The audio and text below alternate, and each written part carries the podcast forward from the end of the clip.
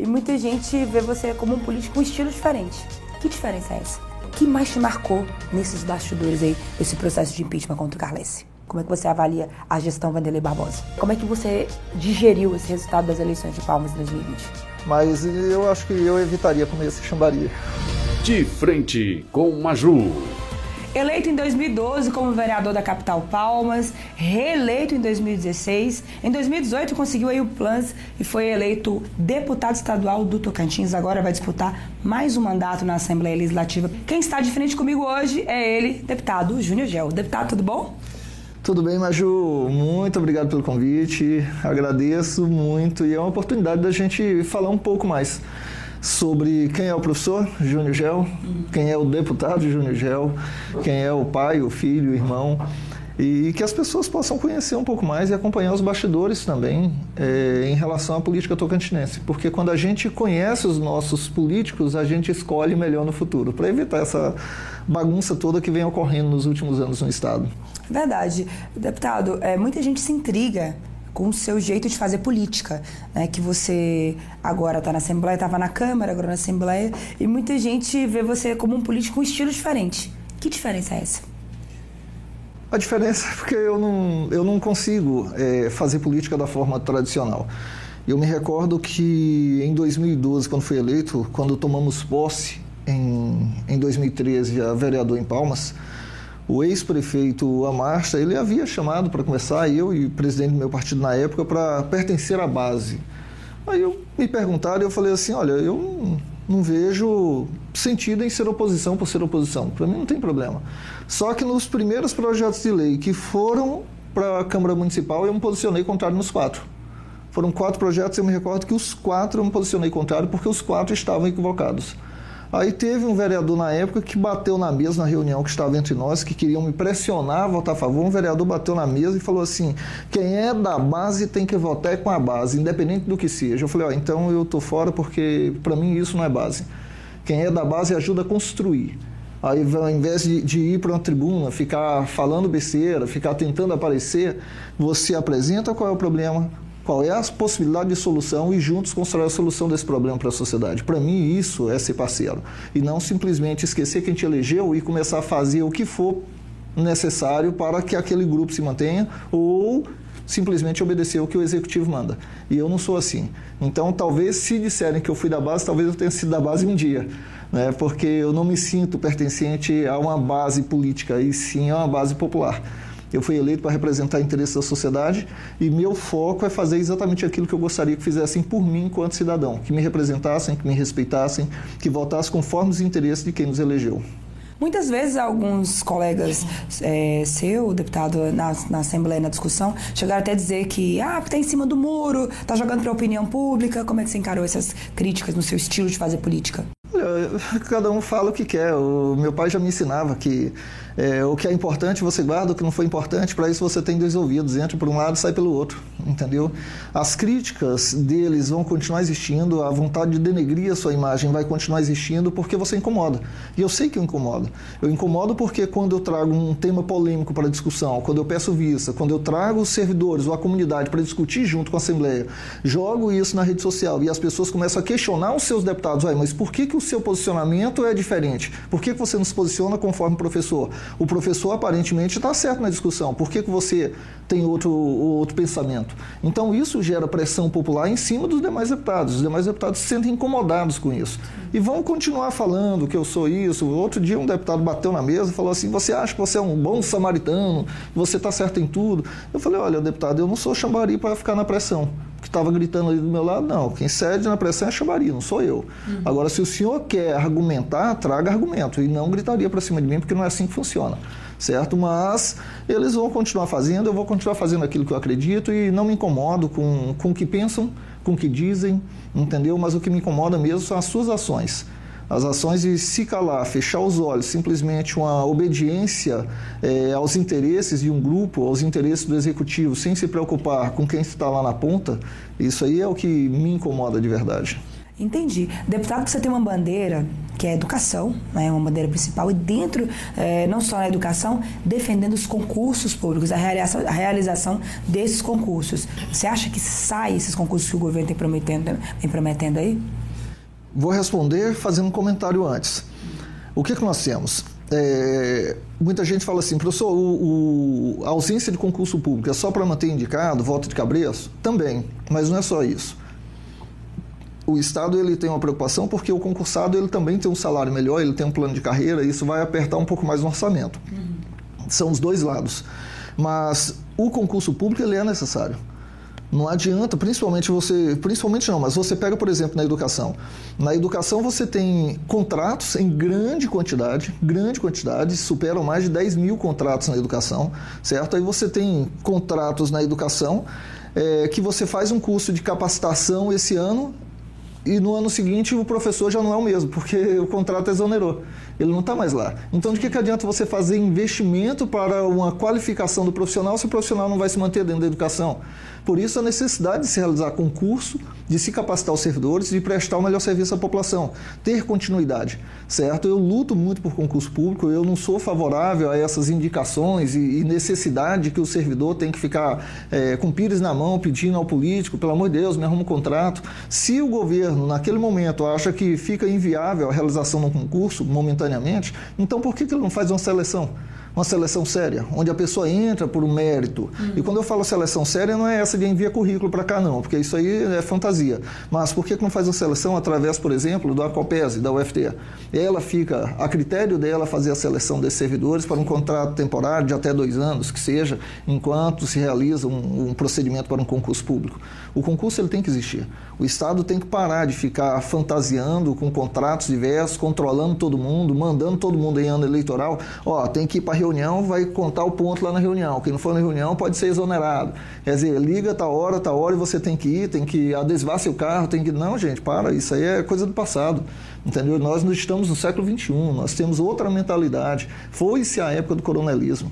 Entendeu? Então, os políticos no Estado, eles têm que entender que mudou. Mudou. Hoje a política não se faz em cima de pressão, a política, pelo menos, não deveria se fazer em cima de pressão, em cima de estrutura financeira absurda, acreditando que o dinheiro compra tudo nem todo mundo está vendo. Na realidade, grande parte da população não está à venda. Hum. E é isso que eles ainda não acordaram, os políticos não acordaram para entender essa parte. Entendi. É, dentre vários embates que você travou na Assembleia nesse último mandato, deputado, é, teve uma questão muito recente, que é a questão do impeachment, onde você foi um dos protagonistas aí, é, foi relator né, do impeachment. Eu queria te perguntar, é, o que mais te marcou nesses bastidores aí, desse processo de impeachment contra o Carlesse? O que mais me marcou eu diria que foi a, a, a mudança é, da noite para o dia, de, de ver alguns colegas parlamentares que, que estavam próximos ao governador. Aí eu fui conversando nos bastidores, antes mesmo do, do impeachment ocorrer, e eu já tinha visto que ele já tinha mudado de lado. É, eu, eu entendi por quê. É, é questão de estratégia política. Eu entendi a, a, configuração deles. Qual era o pensamento? Se o Carlesse não retorna, a gente vai ter que participar de, uma, de um partido. E esse partido vai ter que nos aceitar, vai ter que ter um grupo para que nós possamos disputar a possibilidade de reeleição. E quem tem capacidade de construir isso mais facilmente é o governador em exercício. Então, se eu ficar isolado, se eu não acompanhar uma mudança e eu não sei se o Carles vai voltar, então eu posso ficar isolado e perder meu mandato. Então é questão de sobrevivência. Aí eu fui entender o jogo porque que estava ocorrendo esse processo, certo? Ou você está com um grupo que permanece, ou então você pode simplesmente deixar é, o seu mandato para trás. Aí, sobrevivência, acabou que todos eles pularam para o lado do Vanderlei. Alguns já estavam, outros tiraram, assim, saíram de cima do muro, né? O meu posicionamento em uma reunião que tivemos com os deputados e o governador interino, eu era sobre outro assunto, mas eu fiz questão de frisar o governador, falando para ele que é o seguinte, eu estava ali é, relator, é, dei entrada com pedido de impeachment, meu pedido de impeachment acabou não sendo aceito, mas aceitaram um outro pedido de impeachment que entrou depois. É, me tornei relator, mas eu não estava ali com interesse simplesmente de caçar o Carlesse para que o Vanderlei virasse governador. Não era isso. O meu interesse na cassação é porque os indícios eram muito fortes que justificavam a cassação. Agora, por coincidência, o Vanderlei era o vice e ele assumiria. Então eu não estava a serviço do outro governo, não era isso. Eu estava a serviço da população, do que tinha que ser feito do papel de um parlamentar. Só para deixar claro o meu posicionamento à época nessa reunião. Entendi. E foi uma oportunidade é, na sua trajetória política de você mostrar esse seu estilo de fazer política, né? Foi uma pressão popular, todos os olhos voltados para a Assembleia. Foi um período inédito, digamos assim, também para a história política, né, deputado do Tocantins. Esses, aquele processo inicial não foi para frente porque ele renunciou, mas teve todo aquele bastidor ali, você no centro das discussões como relator. Isso marcou a sua história política até agora marcou a Assembleia. A política, na realidade, é um grande aprendizado, é uma grande escola.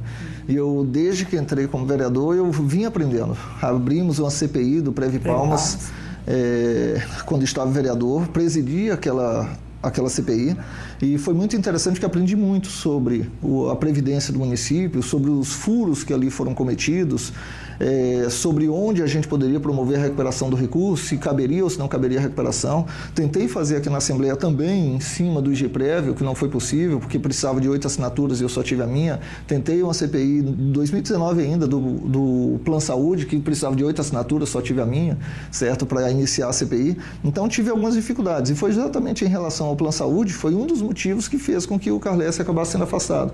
Quer dizer, se nós tivéssemos feito uma CPI lá atrás, talvez a corrupção que é, se desenvolveu dentro do plano de saúde não teria ocorrido, ou não nessa intensidade, certo? Como eu costumo afirmar, a função no parlamentar é fiscalizar. Eu sei que é propor projeto de lei, requerimento, votar, discutir orçamento, mas ele tem que fiscalizar. Ele foi eleito com essa finalidade. Uhum. Deputado Carles renunciou antes da abertura do processo de impeachment, Vanderlei efetivado. Na sua opinião, o que mudou no Estado? Como é que você avalia a gestão Vanderlei Barbosa? Olha, eu acredito que, que melhorou em relação ao que estava antes que não tinha condição de permanecer, em relação ao que se inicia. A alternância de poder ela é interessante, ela oxigena a política, certo? Então, houve avanço, mas eu ainda acredito que falta muito. Falta muito porque muita coisa também continua na mesma. Se, se eu entro, governador, depois de um processo como esse, em cima de tantas acusações, eu vou mostrar que eu sou diferente para mostrar que eu sou diferente, eu tenho que promover alguns rompimentos de imediato. E esses rompimentos imediatos não aconteceram. A Delegacia de Combate à Corrupção, por exemplo, foi extinta no governo Carles. Até hoje ela não foi. É, é, é, o projeto de lei para a sua criação não foi feito. Quer dizer, será que há interesse em promover uma nova Delegacia de Combate à Corrupção? Ou vai manter como estava antes na configuração do Carles? São alguns apontamentos que, que deveriam ter sido feitos para mostrar que de fato é diferente, que de fato não estou ou não sou continuidade do governo anterior. E infelizmente eu acho que deixou um pouco a desejar nesse sentido. Entendi. É, o, você atualmente está no PSC, que é o partido do pré-candidato ao governo, Osiris Damaso. Foi o primeiro a declarar apoio para essa pré-candidatura ao governo. É, deputado, na sua opinião, é, quais são as chances reais do Damaso surpreender e, de fato, chegar no segundo turno ou vencer essas eleições? Reais, reais, hoje no estado de Tocantins vai ter segundo turno. Nós temos quatro candidatos a governador já previamente declarados Sim. e são quatro nomes que têm musculatura política.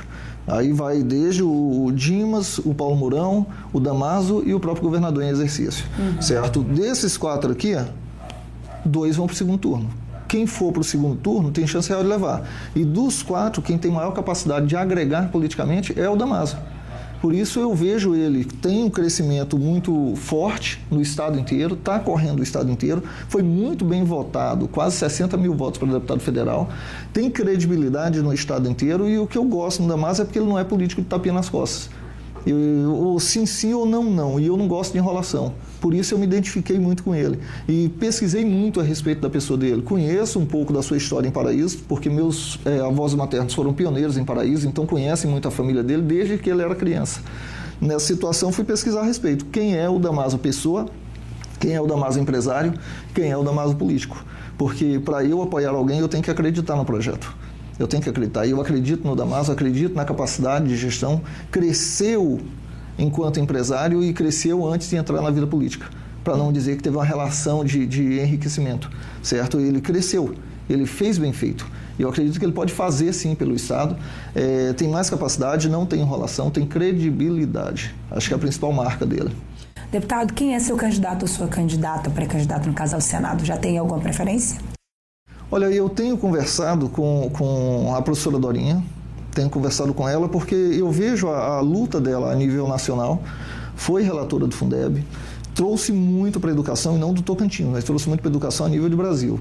Já fui em alguns congressos a nível nacional e, e vi o quanto ela é referenciada a nível nacional como é, o nome da educação quando vai debater qualquer assunto dentro do Congresso. Ela é uma referência para muitos deputados federais, certo? Eu vejo ela com bons olhos, nunca apoiei a professora Dorinha, nunca votei na professora Dorinha, certo? E agora existe uma possibilidade. Estou em conversação com ela e, e eu acho mais provável caminhar com a professora Dorinha. Hoje nosso partido não tem candidato a, a senador ainda, uhum. certo? Não sei quem vai ser o candidato ou o candidato a senador, mas eu tenho uma predisposição, até mesmo porque a professora Dorinha é da educação e eu acredito que, que seria interessante para o Estado do Tocantins a representatividade com ela. Mas nós saberemos, é, de fato, quem serão os candidatos a Senado lá na frente, depois das convenções, para ter uma decisão mais assertiva sobre qual é o candidato, quem vai estar no grupo ou não vai estar no grupo, se eu vou caminhar dentro do grupo, se eu vou caminhar fora do grupo, uhum. certo? Mas já tive é, uma conversa inicial com a Dorinha exatamente pelo respeito que tem ao seu trabalho enquanto parlamentar. Entendi. É, deputado, eu quero falar um pouco sobre Palmas, né? Você mora em Palmas, começou como vereador de Palmas e nas eleições de 2020 surpreendeu. Fez uma campanha simples, pé no chão e terminou em segundo, né? A quem, a quem chegou, a, teve gente que disse que se tivesse mais tempo, talvez ainda polarizaria ainda mais ali com a Cíntia. É, como é que você digeriu esse resultado das eleições de Palmas em 2020? Ah, foi, foi bom, foi um aprendizado, foi um crescimento é, político de maturidade em relação a essa eleição. Foram muitos candidatos, 12 candidatos a prefeito. Eu saí candidato de última hora, no mês de abril, que defini que seria candidato a prefeito do ano eleitoral. Procurei algumas pessoas porque eu achava interessante para possivelmente apoiar, caso tivesse interesse em candidatura. E é engraçado que as pessoas que são boas, decentes, que a gente acredita, elas normalmente não querem entrar na política. E, e, quem não tem a mesma decência, muitas vezes tem um interesse em chegar lá. Então, as pessoas que, que são. É, primam pelo interesse coletivo, que primam pelo que é sério, pelo que é correto, elas precisam entender que elas têm que ocupar espaço elas têm que ocupar espaço. E quando fala assim, ah, mas vão me julgar, gente, é, às vezes Deus te coloca no caminho e você tem que seguir o caminho. É a cruz que você tem que carregar, entendeu? Seja ela positiva ou negativa, você vai trazer um benefício muito maior, não para ti, não para sua família, mas para muitas pessoas ao seu redor que precisam de pessoas sérias em cargos de comando. Então, eu vejo essa necessidade. E o resultado da eleição, para mim, foi positivo. Quer dizer, as pesquisas eleitorais no período que antecedeu a eleição. Na semana da eleição me colocava em sexto, sétimo e oitavo lugar. E teve um deputado que falou para mim, João, porque me fizeram algumas propostas e ofertas no decorrer do processo. Faziam pesquisa, nas pesquisas que faziam eu estava ou empatado com a prefeita, tecnicamente empatado. Teve uma que eu cheguei a superar a prefeita no início, depois é, a prefeita me superou e aí começaram a fazer pesquisas me jogando para baixo. As pesquisas internas que, que me informaram e jogando para baixo porque eu não aceitei propostas. Ele falou: não, então vão tentar denegrir a sua imagem, vão te jogar de segundo para terceiro, para quarto, para quinto, para sexto, para quando chegar no período da eleição ninguém acreditar que você tem alguma chance de bater. Porque quem não queria a Cíntia, ou votava no seu candidato de preferência, ou votava naquele que acreditava ser o segundo colocado. E tinha muita gente querendo votar no segundo colocado. E ninguém podia saber que o segundo colocado era eu. Então fizeram esse tipo de estratégia política para que não acreditasse que eu fosse o segundo, porque não queriam que eu chegasse à eleição. Teve uma pessoa que chegou a falar comigo assim, ó, de que, que adianta a gente te apoiar? Se quando chegar diante do bolo a gente não vai poder fatiar o bolo. Aí eu, é, realmente da forma como você quer fatiar esse bolo aí, eu não, não tenho faca para fatiar. Então, o meu interesse com a política não é esse. Meu interesse com a política não é poder, não é dinheiro. É claro que todo mundo precisa sobreviver, certo? Mas o que você for ganhar tem que ser fruto do seu suor e não através de outros meios. Infelizmente, na política, muita coisa não funciona como deveria porque muitos querem apenas atingir o seu objetivo com outros meios e não da forma correta. Deputado, você tem um sonho de ser prefeito de Palmas um dia? Eu tenho o sonho de ver as coisas funcionarem seja comigo ou com outra pessoa, mas fazer com que a gestão dê certo, fazer com que a população seja bem atendida. É, eu achei interessante uma vez minha irmã, quando foi perguntada sobre mim, uma de minhas irmãs, e ela falou assim: o Júnior não nasceu político. O Júnior não nasceu vereador, o Júnior não nasceu deputado, o Júnior nasceu é, quando nossos pais moravam em Monte do Carmo que ia nascer em Porto Nacional porque não tinha médico em Monte do Carmo. E crescemos em Porto Nacional na periferia, onde a criminalidade era muito forte, onde não tinha asfalto, onde a casa era de cimento queimado e não tinha forro onde eram quatro homens num quarto, três homens no outro e nossos pais no terceiro quarto, onde só tinha um banheiro nessa casa. Quer dizer, a nossa realidade é, é, é completamente diferente da realidade que nós vivemos hoje. Agora, nós chegamos onde chegamos porque dos sete filhos de pais que não tinham formação superior naquela época, com um monte de criança, minha mãe professora, meu pai também chegou a ser professor um tempo, é, mas era professor P1 é, não tinha piso salarial como tem hoje. Na época recebia salário mínimo. Então foi nessa dificuldade que nós crescemos. E minha mãe sempre intensificou que nós tínhamos que estudar, estudar, estudar. Os sete fizeram faculdade, os sete universidades públicas. Seis moram em Palmas e os seis que moram em Palmas são concursados. Foi isso que motivou, que gerou a mudança na nossa vida. E é isso que eu quero fazer, com que ocorra mudança na vida de muitas pessoas que muitas vezes estão desacreditadas, é, não veem uma luz no fim do túnel, acha que assim, ah, eu nasci nesse contexto, eu tenho que morrer nesse contexto, e não é por aí. E o Estado, o poder público, ele é, tem que fazer a sua parte para oportunizar a melhora de vida, a qualidade de vida para todo mundo.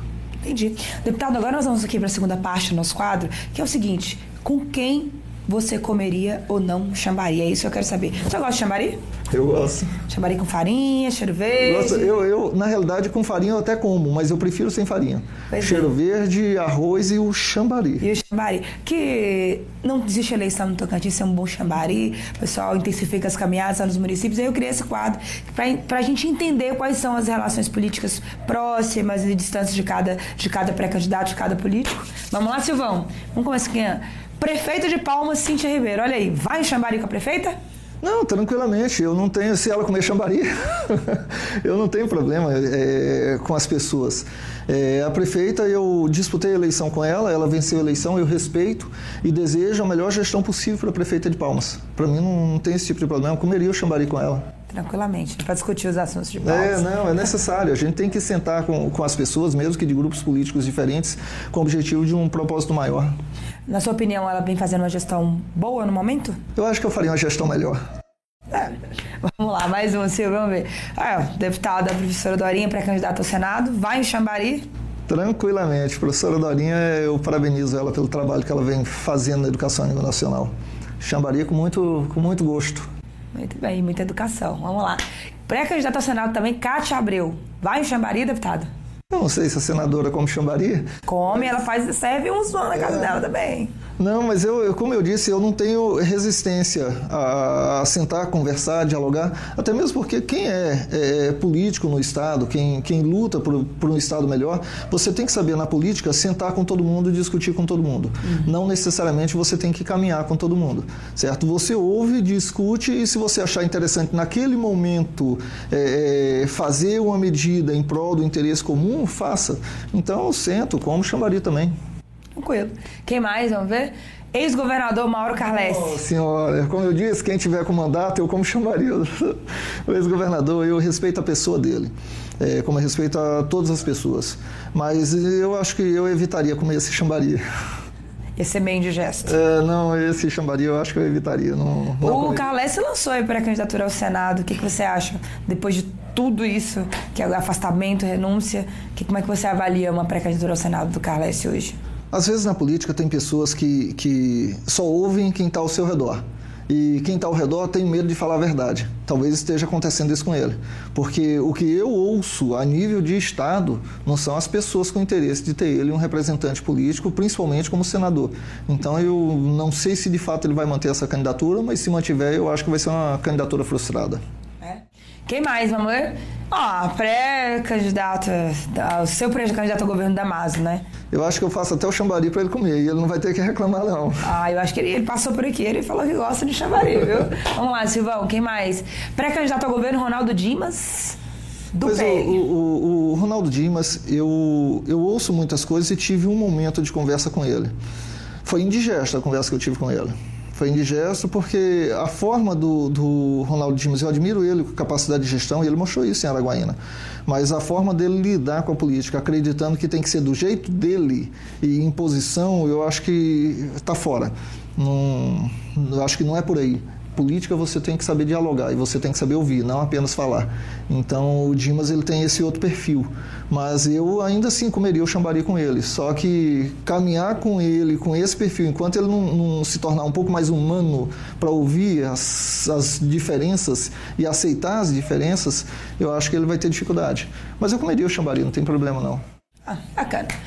E aí, governador Vanderlei Barbosa, pré-candidato à reeleição, vai um Xambari? Vai, vai um Xambari. Eu gosto muito da família do, do governador Vanderlei Barbosa, gosto de todos eles. Tenho alguns deles, sobrinhos, filhos, é, irmã, que foi minha aluna.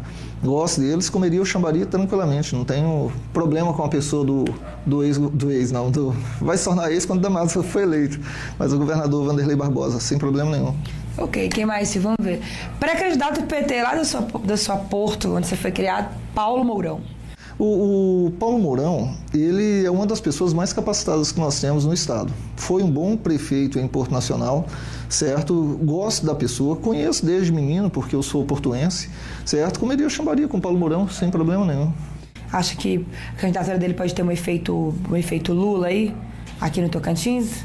Eu, eu vou lhe ser sincero que eu, eu, ve, eu vejo o Paulo Mourão é, um político respeitado, é, um homem com grande conhecimento, com capacidade, é, mas eu não vejo ele é, é, com, a, com a cara do PT.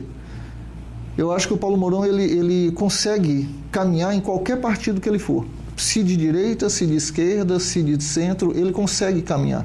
Porque a imagem dele é dele, não é do partido. E diferente do que ocorre hoje na política nacional, a nível nacional você tem muitas pessoas que, que caminham pelo partido e não pelo candidato. Eu já penso diferente.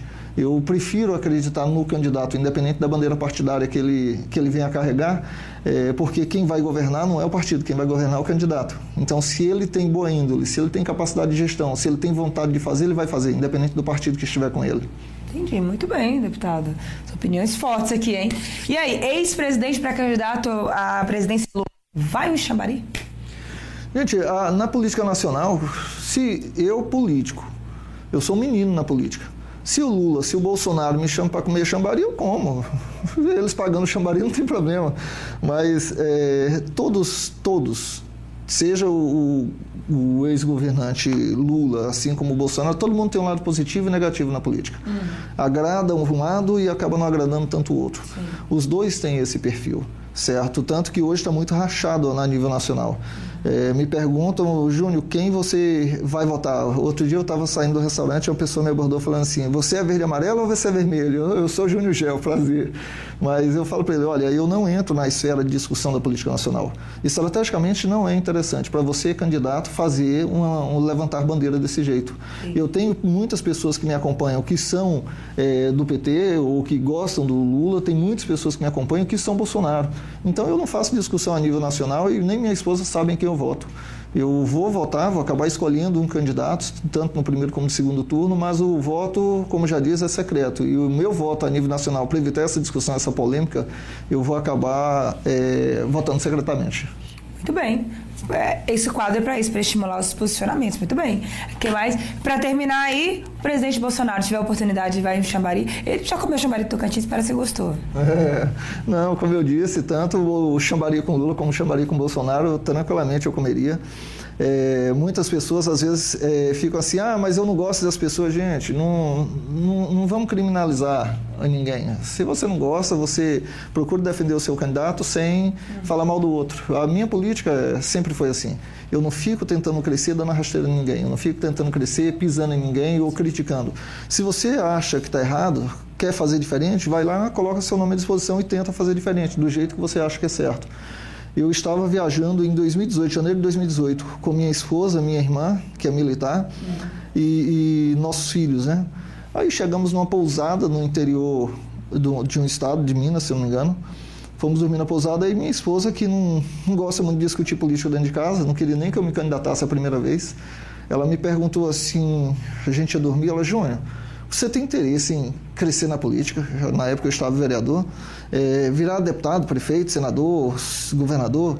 Aí eu olhei para ela e comecei a sorrir, porque para mim ficou, me pegou de surpresa a pergunta dela, porque a gente não discute política em casa, já que ela não, não gosta muito.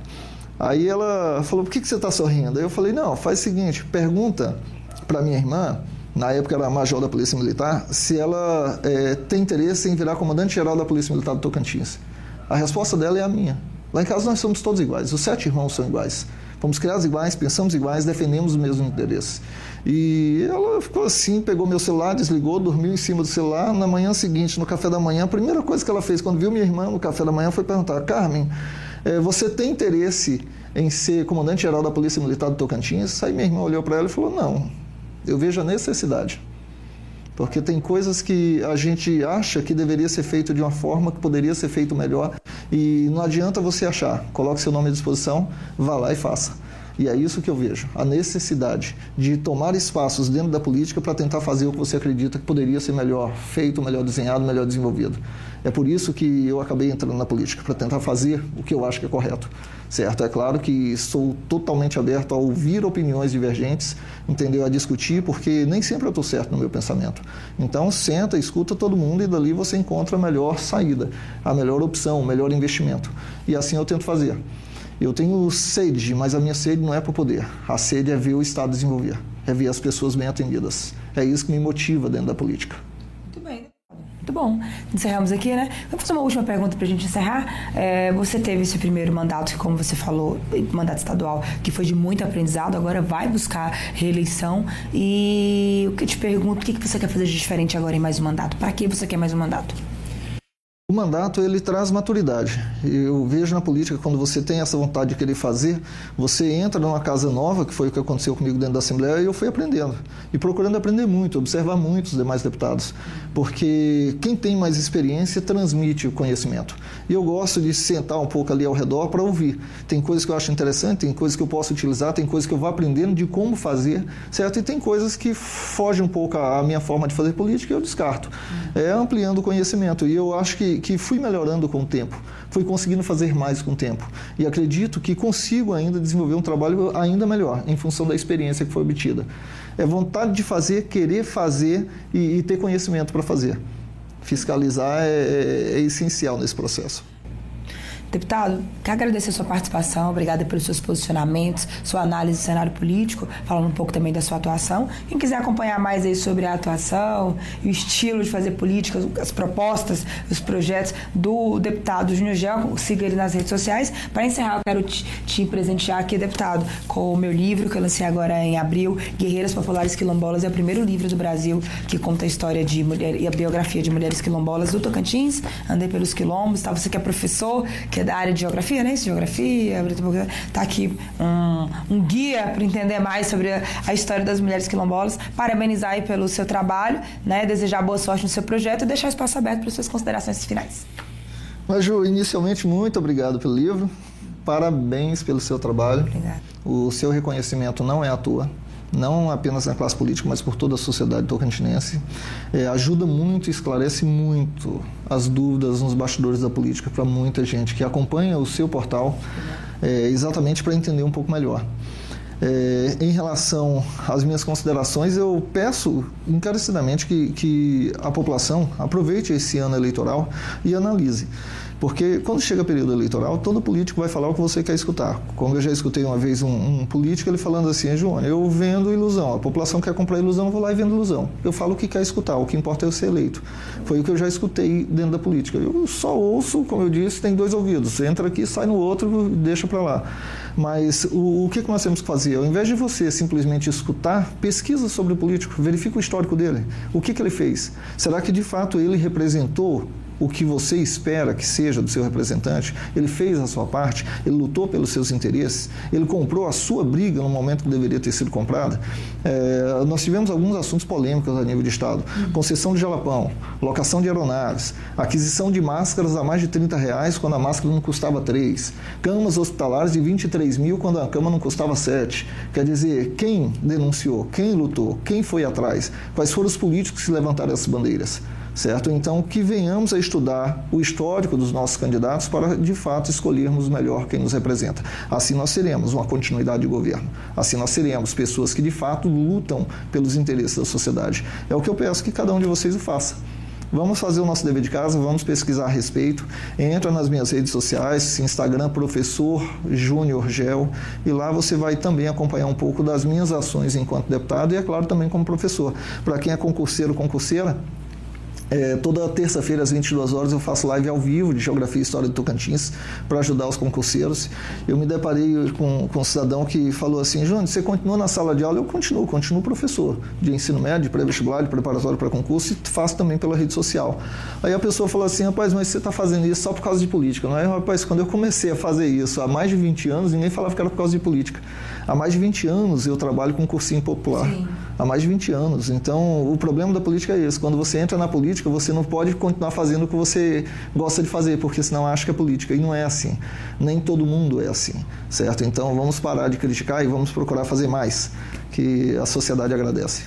Muito bem. Aí as palavras do deputado estadual e pré-candidato à reeleição Júnior Gel. Obrigada pela sua companhia. Compartilhe esse vídeo no grupo da família, nos lugares aí que você anda, que você milita, porque essa eleição vai ser sim sobre consciência, sobre análise. E nós estamos aqui no Diferente com Maju para trazer é, esses fatos, para entregar para você e você fazer a sua análise e escolher o que você acha melhor para o Tocantins. Obrigada pela sua audiência, pela sua companhia. Siga a Gazeta no YouTube, no Spotify e acompanhe diariamente todas as movimentações políticas políticas do Estado, acessando a cada minuto gazetadocerrado.com.br. Aqui, como vocês já sabem, antes de ser notícia, tem que ser verdade. Até a próxima!